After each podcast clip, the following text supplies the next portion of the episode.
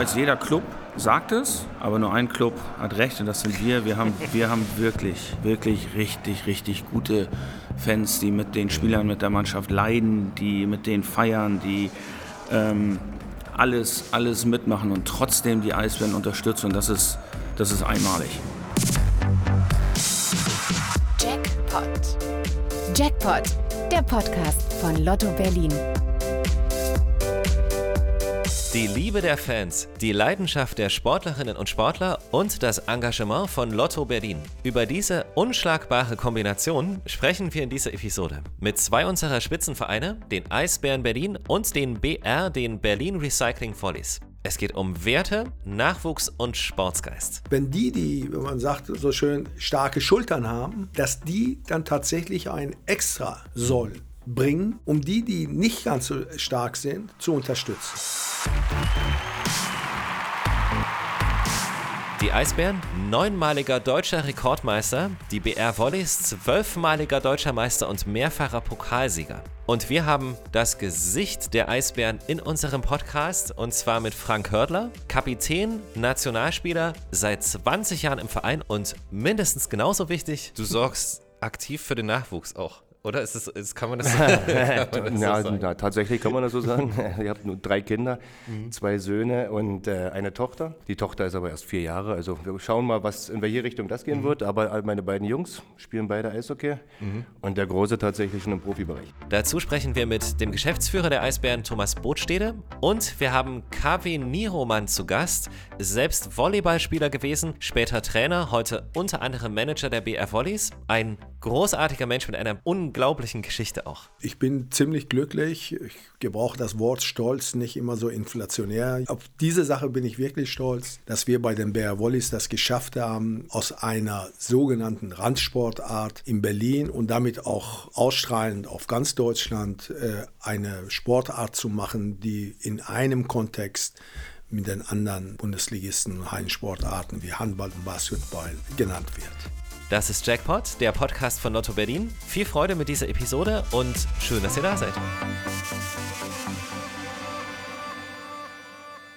Das eine ist ja immer, wenn man in so Sportvereine reinguckt, ich bin entweder Gast und nehme die Stimmung mit, ich liebe den Sport, ich gehe zu den Spielen und so weiter.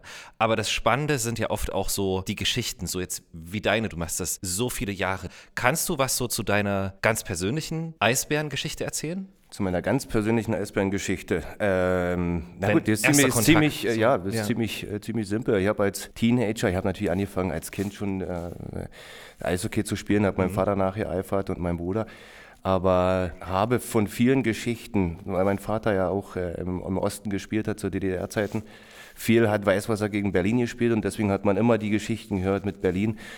Und äh, später als Teenager habe ich dann mir die Spiele angeguckt im Fernsehen, weil die liefen damals im, im Free TV auf DSF. Und, Stimmt, DSF. Ja, und, und da habe ich eben immer die Eisbären verfolgt, weil mhm. irgendwie waren die immer in meinem Kopf und die wurden immer mehr zu dem Traumclub, wo ich immer spielen wollte in Deutschland. Mhm. Und äh, als ich dann irgendwann, ich sage jetzt mal, in dem Alter war, wo es interessant wurde und dann auch die Anfrage kam von Berlin, war das natürlich die Geschichte für mich, äh, besser hätte es nicht laufen können. Und die habe ich dann probiert, mit allen Mitteln äh, auch irgendwie wahrzunehmen.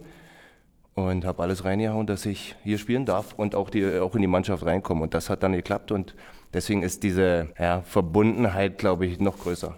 Und das sind über 1000 Spiele geworden. Ja, alles in allem. Das sind das, am Ende des Tages über 1000 Spiele das geworden. Mein, ja. Das ist das. Kann man das irgendwie mal in so ein Verhältnis rücken? Also, was macht so ein normaler Spieler in seiner Karriere? Wie viele Spiele? Ist das, das ist schon eine ah, hohe Zahl, oder? Ich, ich, ja, wie viel gibt es jetzt mittlerweile an Spielern, die das haben? Sieben Spieler, ja, acht okay. Spieler, neun Spieler, würde mhm. ich sagen. Ein Trainer gibt es.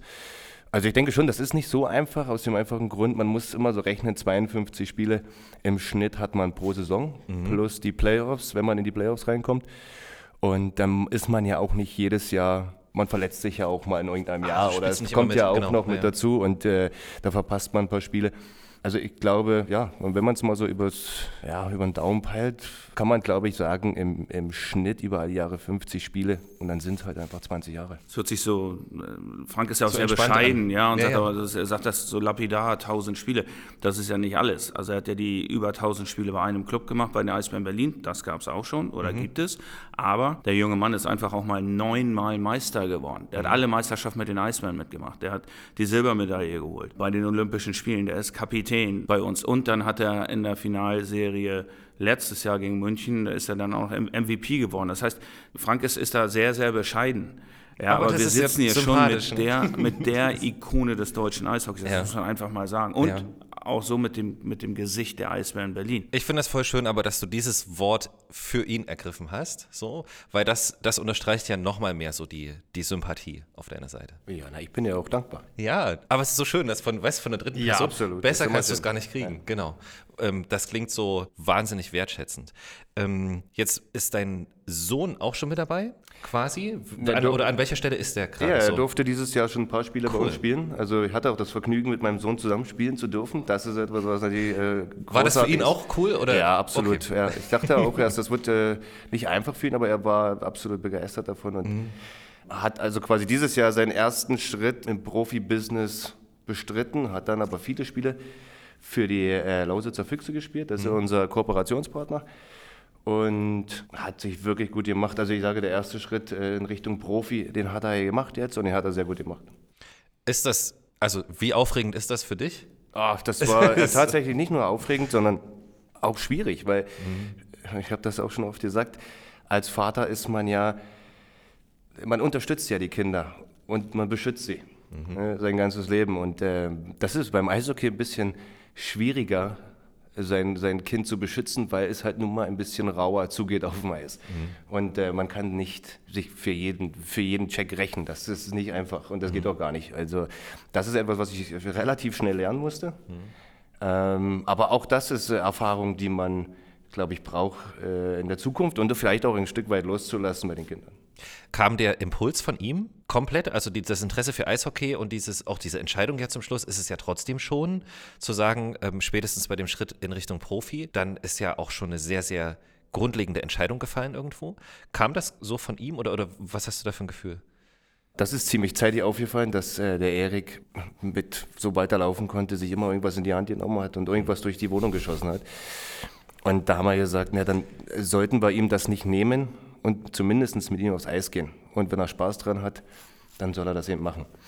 Und äh, das haben wir zum Beispiel bei meinem zweiten Sohn, den Jonas, anders gemacht. Den haben wir probiert, gleich, äh, weil durch die Kita war natürlich Fußball immer viel und dann haben sie Turniere gespielt und haben wir gesagt, ach, das würde dir doch bestimmt gefallen, lass uns doch mal Fußball probieren.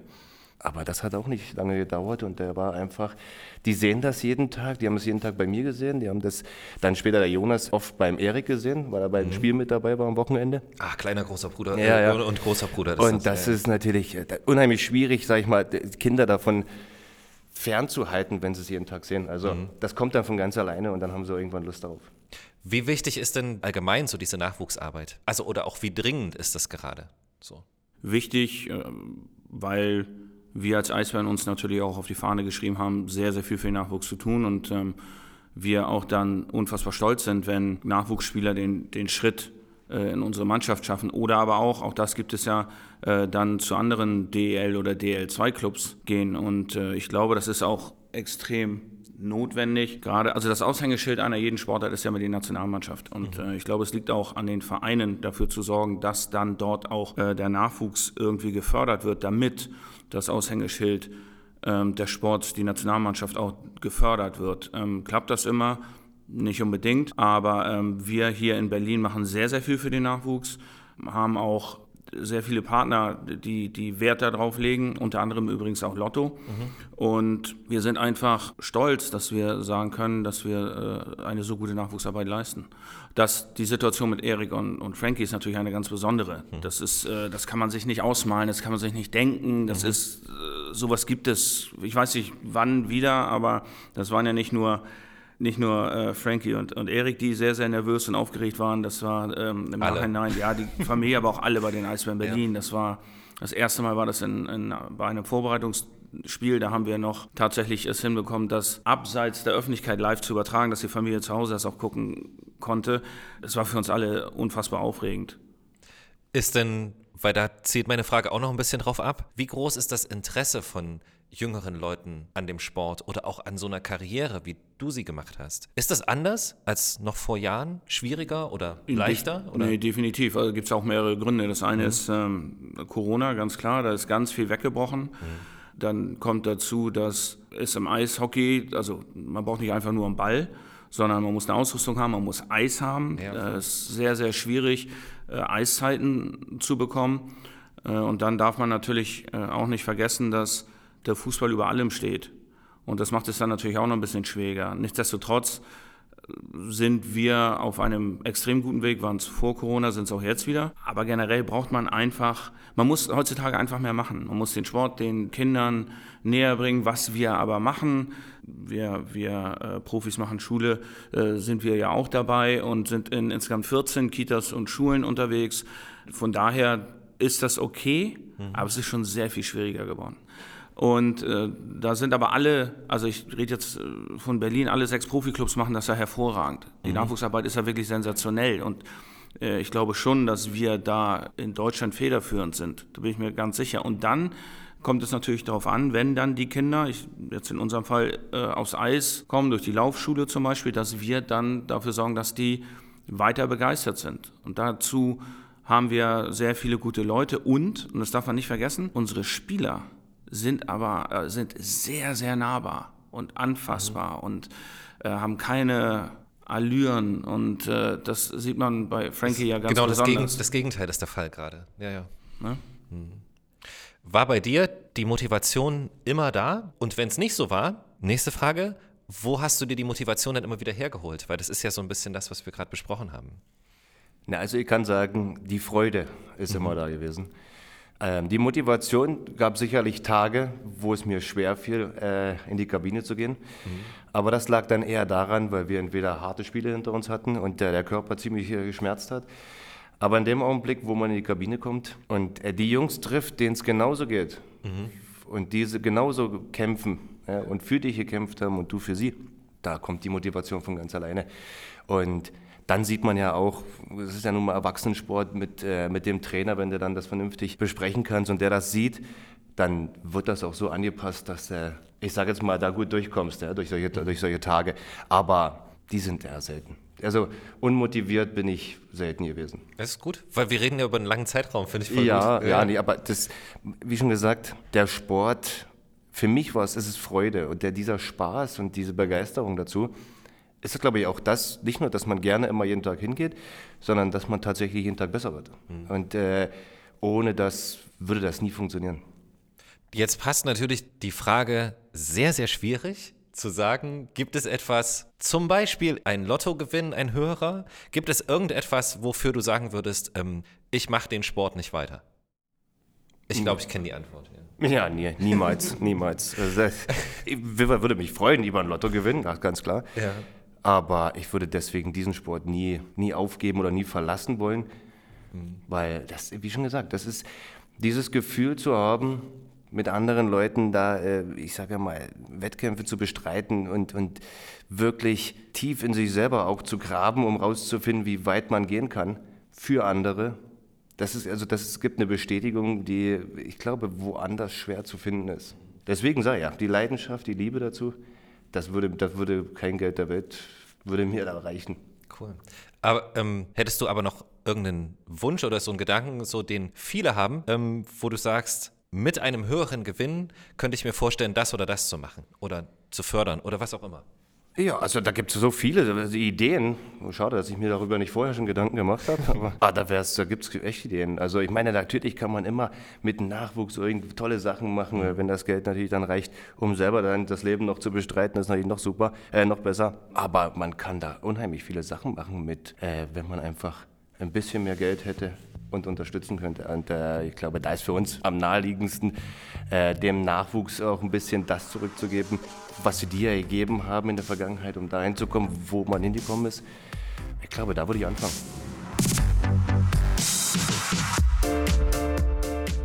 welche Pläne liegen gerade auf dem Tisch oder, oder was verändert sich gerade was oder wie sieht es aus im Moment? Naja, es verändert sich jetzt nicht so unfassbar viel, denn man darf ja nicht vergessen, es ist ja nun nicht alles schlecht. Mhm. Ähm, die letzte Saison war für uns nicht sonderlich erfolgreich und es ist schon bitter, bei den Playoffs von außen zugucken zu müssen. Mhm. Allerdings reden wir halt immer noch vom Sport. Und ich glaube, was die Eisbären seit nunmehr auch Jahrzehnten dann auszeichnet, ist äh, eine gewisse Kontinuität und mhm. Ruhe und auch ein Stück weit Gelassenheit. Wie gesagt, das ist, das ist der Sport.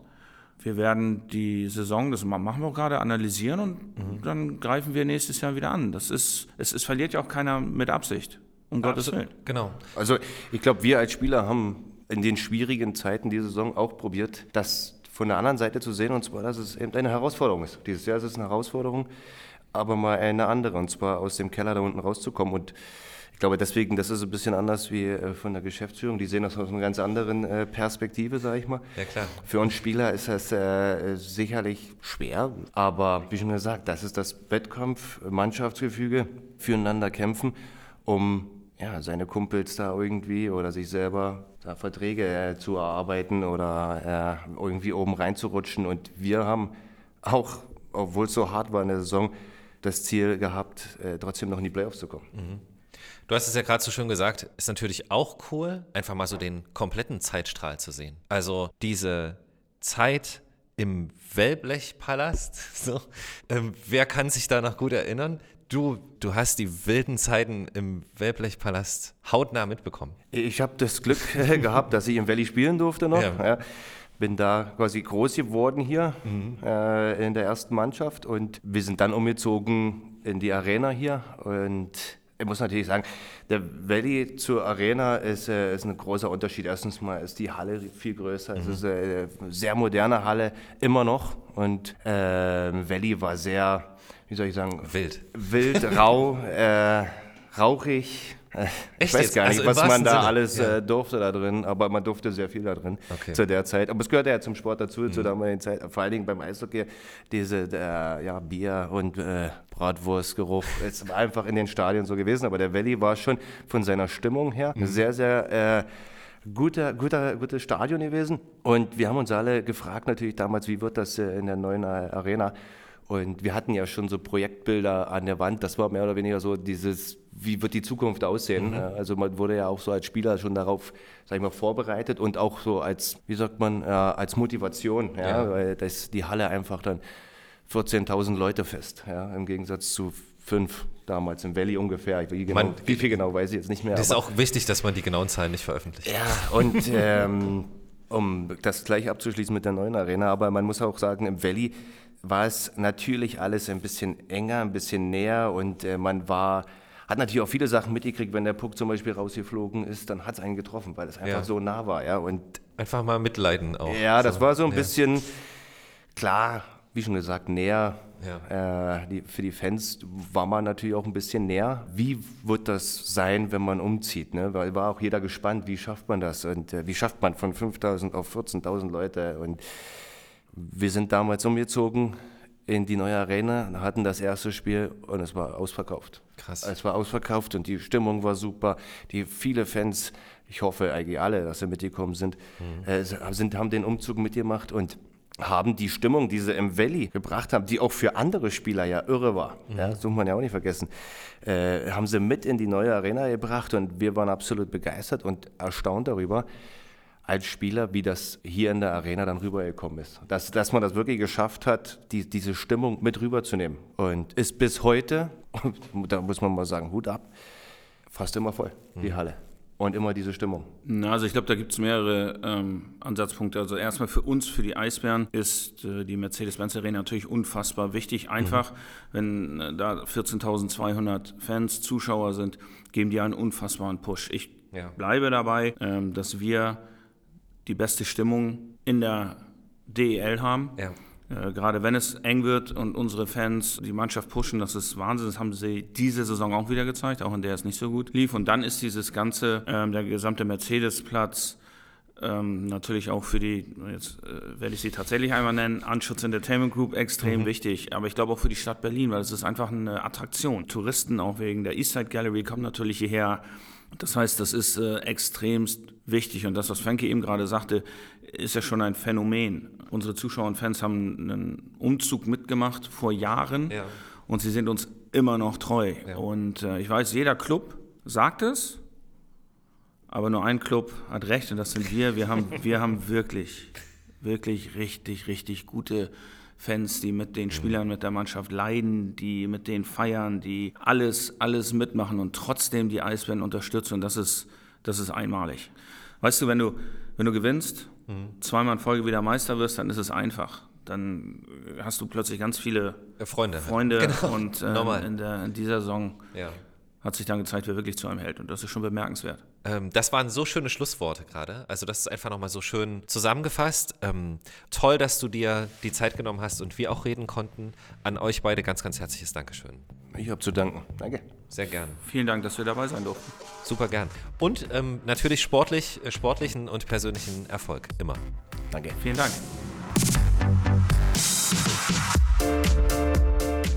Zwölfmaliger deutscher Meister, mehrfacher Pokalsieger, legendäre Meisterschaftsfeiern, dabei so viel Bodenhaftung und Engagement über das Sportliche hinaus. Die BR Volleys haben ganz ähnliche Herausforderungen beim Volleyball wie auch die Eisbären beim Eishockey.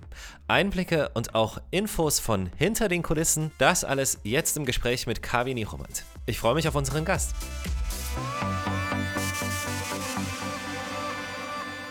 Jetzt machen Sie das und ja auch mit einer großen Leidenschaft, sage ich jetzt mal, wie Sie das selber auch so beschreiben. Ähm, wie ist denn so die, die Resonanz? Also ist es schwer, die Leute für den Sport zu begeistern? Ich glaube, Volleyball ist ja oder stand vielleicht vor 10, 15 Jahren. Mhm ja nicht in dem Rampenlicht wie andere Sportarten. Deswegen, genau. Wir, ja. wir, haben in Deutschland einfach die schöne Seite, würden Fußballanhänger sagen, wir anderen würden sagen, die Herausforderung. Mhm dass äh, Fußball als Mannschaftssportart äh, alles beherrschend ist. Mhm. Äh, die Medien richten sich danach.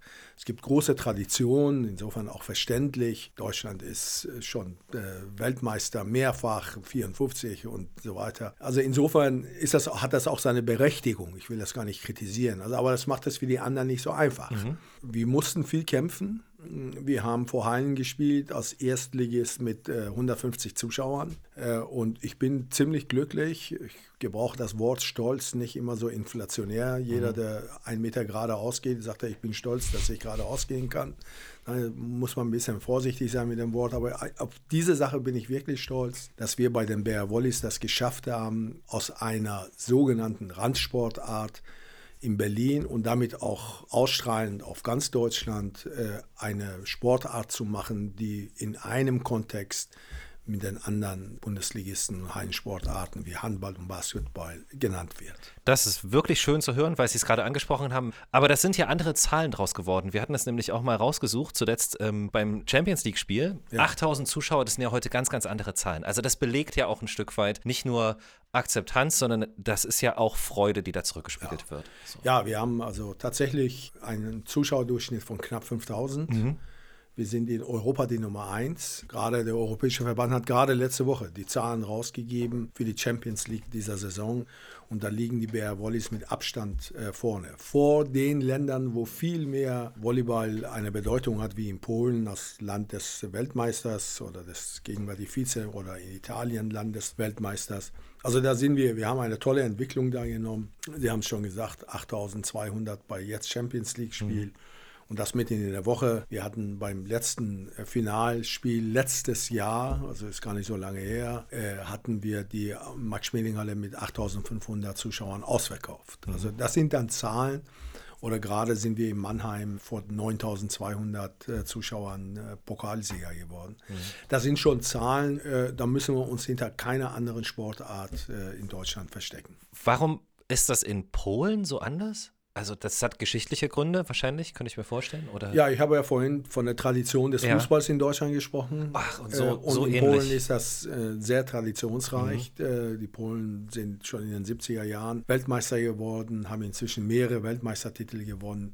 wenn die polnische Nationalmannschaft spielt in mhm. Polen vor 13.000, 15.000 Zuschauern und die Zuschauer äh, a cappella die polnische Nationalhymne, ja. selbst ich kriege dann dabei äh, Gänsehaut ja. singen.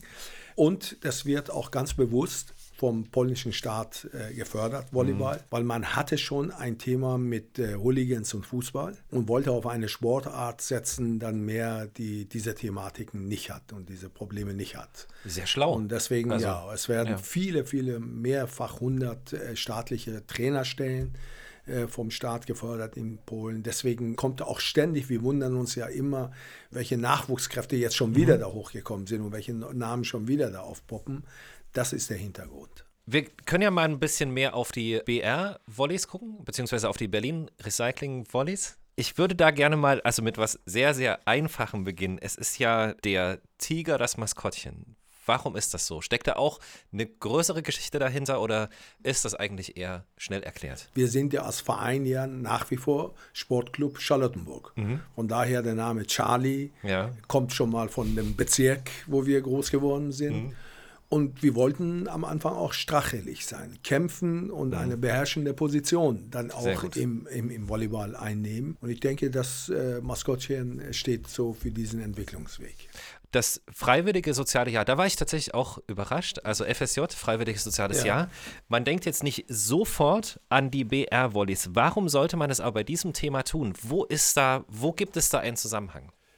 Ja, wir haben, äh, muss ich kurz ausholen? Ja, gerne. Wir haben äh, tatsächlich seit fünf Jahren mhm. ein komplett neues Nachwuchsprogramm mhm. In Berlin aufgesetzt, wo wir alle Berliner Vereine, die im Volleyball männlichen Nachwuchs aktiv waren, kontaktiert haben. Wir haben die zusammengeholt und haben gesagt, lass uns mal zusammenarbeiten. Mhm. Das ist beispielhaft, was wir da machen, mhm. weil wir dachten, auf diesem engen Raum großartige Konkurrenz, ja, muss sein.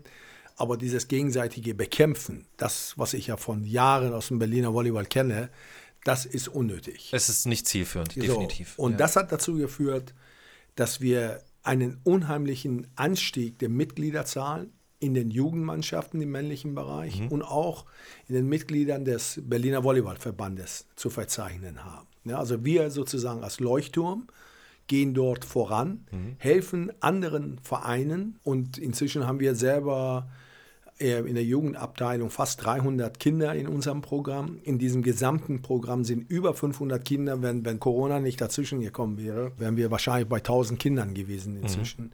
Und dadurch äh, machen wir sehr viel Nachwuchsarbeit, weil das äh, ist auch ein Anspruch von uns, nachhaltig äh, zu arbeiten dort, mhm. wo wir es tun.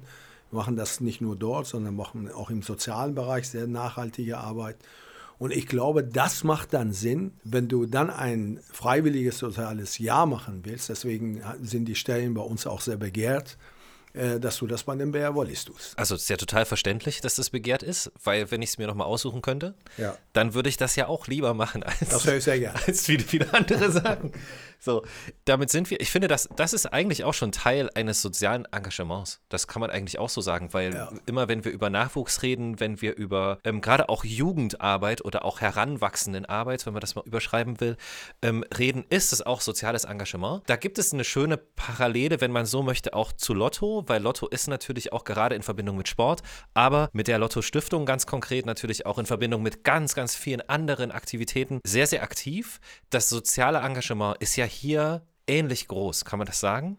Ja, äh, das ist tatsächlich eine äh, verbindende Kraft zwischen uns mhm. und Lotto seit Jahren, weil an der Stelle die Philosophie auch zusammenkommt. Mhm. Äh, ich kenne ja nur aus meinen anderen Tätigkeiten im ehrenamtlichen Bereich in Berlin Lotto sehr gut und ich weiß, dass viele Projekte nur so gut vorangekommen sind aus anderen Bereichen, weil Lotto die Unterstützung dort gewährleistet mhm. hat. Und wir sind auch sehr froh, dass das unsere Zusammenarbeit, unsere gemeinsame Zusammenarbeit Arbeit nun, die ja nun seit Jahren trägt, äh, auch paar gemeinsame Werte hat. Also nicht mhm. nur geben, äh, nehmen und dann eine Bande aufstellen oder mit einem Logo irgendwo erscheinen, sondern dass man auch tatsächlich gemeinsame Philosophien hat. Mhm. Äh, und Lotto ist ein ganz wichtiger Träger vieler, vieler ehrenamtlichen Engagements bei anderen Leuten. Unterstützt das und wir sind sehr froh, dass wir Lotto an unserer Seite haben. Sie sind ja auch sehr eng zum Beispiel mit der Berliner Stadtmission. Richtig. Das ist ja Ihr soziales Engagement. Ja. Und nur als ein Beispiel. Warum sind Ihnen solche Kooperationen auch so wichtig? Mich hat die Gerechtigkeit und die Verteilungsfrage schon seit meiner Jugend immer interessiert. Wie verteilt sich Vermögen, Reichtum in der Gesellschaft? Ja. Äh, wie ist die Gerechtigkeit in der Gesellschaft definiert und wird sie umgesetzt? Als Jugendlicher hat man natürlich ganz andere Theorien und andere Vorstellungen, wie sowas passieren muss, in der Studentenzeit sowieso. Und nach und nach bin ich immer dazu gekommen, dass das System, was wir hier haben, im Vergleich zu vielen anderen Systemen, am Ende, es gibt kein System, was 100% gerecht ist, aber wenn ich das relativieren soll, dann ist dieses System das gerechteste. Aber besonders in dem Krass. Moment, wenn die, die, wenn man sagt, so schön starke Schultern haben, dass die dann tatsächlich ein Extra soll bringen, um die, die nicht ganz so stark sind, zu unterstützen. Jetzt auf den Sport übertragen, bedeutet das, inzwischen sind wir ein Leuchtturm. Man kennt uns, wir haben ein Netzwerk mit äh, etwa 100 Unternehmen, die wir alle engagieren und animieren können, etwas zu tun. Und da war ich äh, der Meinung, dass wir diese Leuchtturmfunktion ausnutzen müssen, um zwei, drei Projekte, soziale Projekte, nachhaltig, also nicht nur einmal im Jahr dahin gehen mit einem Blumenstrauß und einem Scheck, sondern nachhaltig unterstützen, die auch halbwegs zu uns passen. Das muss auch noch dabei rauskommen. Diese Rehabilitationsgeschichte Wir haben drei, ist noch genau, dabei. Genau. wir haben drei Projekte. Das eine ist die Suchtklinik von Vivantes, weil Sport kann bei der Bekämpfung der Sucht enorm hilfreich sein. Ja. Und da haben wir eine sehr enge Kooperation. Die waren gerade auch bei einem Spieltag von uns und haben das Projekt dann nochmal, hat der Chefarzt der Klinik das vor 5000 Zuschauern nochmal vorgestellt. Das zweite ist die Herzstiftung in Berlin. Kardiologie, Bewegung, Herzkrankheiten, ganz nah beieinander. Und das dritte, und da machen wir inzwischen fast äh, Größteil unseres Engagements, ist die Stadtmission. Warum? Weil das ein Stadtthema ist. Und our Slogan war Volleyball in Großstadtformat. Das Thema Stadtmission und Obdachlose ist tatsächlich ein, ein Thema in erster Linie großer Städte. Und da sind wir sehr enger Kooperationspartner der Stadtmission auf vielfältiger Weise. Angefangen davon, dass wir in Normalzeiten unsere Mitarbeiter dahin schicken, Spieler dahin schicken, um mittags da zu schnippeln, Essen auszugeben oder andere Stunden dort verbringen, damit sie das Leben von allen Seiten kennenlernen und nicht nur das gepamperte Profitum. ja. Ja, bis dahin, dass wir finanziell unterstützen, dass wir Aufrufe machen, also dass wir immer projektbezogen etwas uns vornehmen, dass ein Tresen ist, zum Beispiel am Hauptbahnhof, was neu gemacht werden musste. Oder äh, Schlafsäche benötigt werden im Winter. Also sehr vielfältig äh, diese Unterstützung leisten und versuchen über unsere Kraft, über unsere Strahlkraft, das auch in unser Netzwerk zu bringen. Und das trägt auch Früchte, sodass Unternehmen, unabhängig jetzt von uns, anfangen selber dort zu unterstützen oder einzelne Personen. Ich hätte gar nicht gedacht, dass wir so gut abschneiden, wie Sie es gerade gesagt haben. Also wirklich, ich hatte so, aber das ist ein subjektiver Eindruck, selbstverständlich. Ja. Ähm, ist auch mal schön zu hören, Ja. dass wir eigentlich auf einem guten Weg sind oder dass wir es gar nicht so schlecht machen. Aber natürlich, wie fast überall, ist auch da noch Luft nach oben. So ist es, ja. Da kann man nicht genug tun. Haben Sie noch, vielleicht auch in diesem Zusammenhang, wenn wir über Sport und die Nähe zum sozialen Engagement reden, haben Sie noch einen Wunsch, vielleicht aber auch bezogen auf Ihren Sport? Ja, auf meinen Sport, äh, klar, dass, dass immer mehr Unterstützung für uns kommt, immer mehr Zuschauer, die Finalspiele stehen an. Äh, da würde ich mich äh, sehr freuen, wenn natürlich wieder die Hallen bei uns voll werden. Aber wir als Berliner, und ich versuche das auch und unser Verein tut das, dass wir nicht nur immer an uns denken, sondern ein bisschen größer denken. Und das nächstgrößte Ereignis hier sind die Special Olympics. In diesem Jahr. In diesem sagen, Jahr, genau. im Juni hier in, Ja. in Berlin. Das unterstützen wir sehr. Wir sind alle, selbst ich, die Geschäftsstelle, sind alle als Volontärs dort angemeldet. Wir haben das finanziell, versuchen wir das zu unterstützen, wir Partner zu sammeln und, und, und. Und das wäre ein, weil da kann Berlin sich wirklich von seiner besten Seite Mhm. zeigen. Das wäre mein großer Wunsch für die nächsten drei, vier Monate, dass die Berliner diese Spiele aktiv, da wo sie können, auch wirklich unterstützen. Die Eröffnungsveranstaltung gleich bei Ihnen um die Ecke. So ist es. Genau. Schön. Ich bedanke mich sehr, dass Sie sich die Zeit genommen haben. Wir haben kurz reingeblickt in das, was Sie tun. Es ist garantiert noch so viel mehr, aber es sind sehr viele schöne Gedanken. Vielen, vielen Dank auch im sportlichen Sinne. Viel Erfolg. Dankeschön. Ähm, und aber auch den sportlichen Gedanken übertragen auf alles andere, weil das funktioniert ja auch gut. So ist es. Ihnen alles Gute. Dankeschön für Danke Ihre sehr. Vielen Dank. Cool. Danke. Jackpot, der Podcast von Lotto Berlin. Finde uns überall da, wo es Podcasts gibt. Auf Spotify, Apple Podcast und Google Podcast. Oder direkt auf unseren Websites unter lotto-berlin.de und zum Glück berliner.de.